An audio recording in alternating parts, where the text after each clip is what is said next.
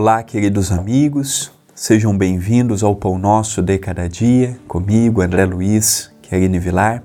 Que alegria, que honra, que privilégio poder fazer parte da TV Caminho da Luz e do Centro Espírita Perdão, Amor e Caridade, o CEPAC, reunindo amigos queridos, amigos e amigas de todo canto, assistindo, divulgando, compartilhando aumentando a família do Pão Nosso e da TV A Caminho da Luz, eu só tenho que lhe agradecer por todo o esforço, por todo o auxílio, pelos pensamentos positivos que me endereçam, pedindo por mim. Que alegria!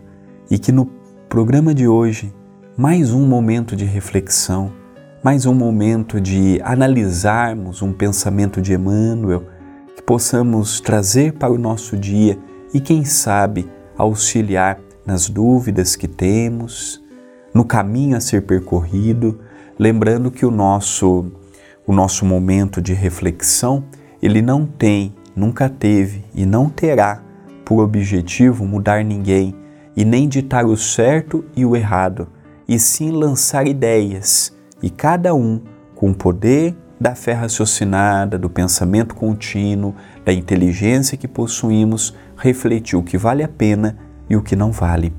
Emmanuel, pelas mãos de Chico Xavier, por meio do livro Urgência, nos deixou esta pedra preciosa. A aflição condensada é semelhante à bomba de estopim curto, pronta a explodir a qualquer contato esfogueante. Aflição condensada. Hoje, Estamos vivendo um desses momentos em que a maioria dos encarnados, ou parte deles, estão com essa aflição condensada. Hoje no trânsito, qualquer coisa é briga, a pessoa já sai, já quer agredir.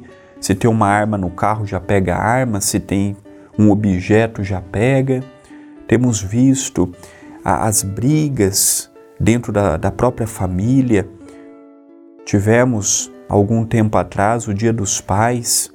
Quantos filhos não foram conversar com os pais? Quantos pais não foram conversar com os filhos por conta de política?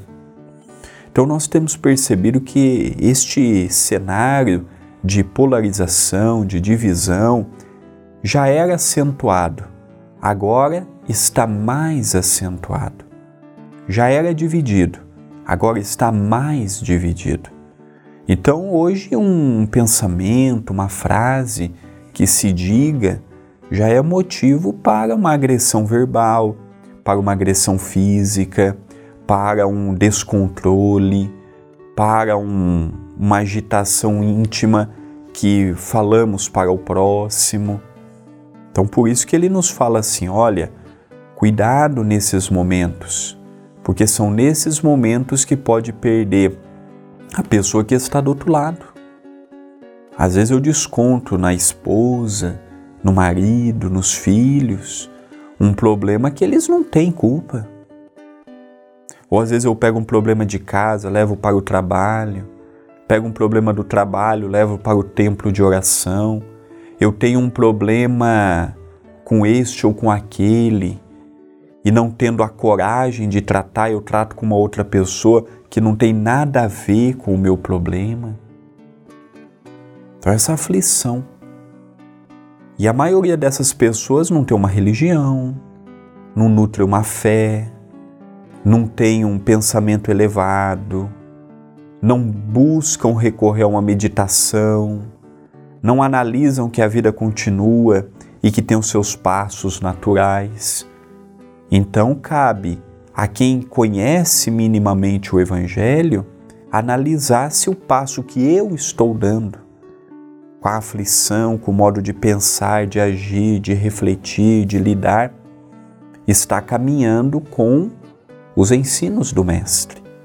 Sabedores de que não seremos cristãos ainda no sentido mais profundo da palavra, mas já temos plenas condições para vivermos um pouco mais e um pouco melhor a lei de amor, de fraternidade, de tolerância, de se colocar no lugar do próximo.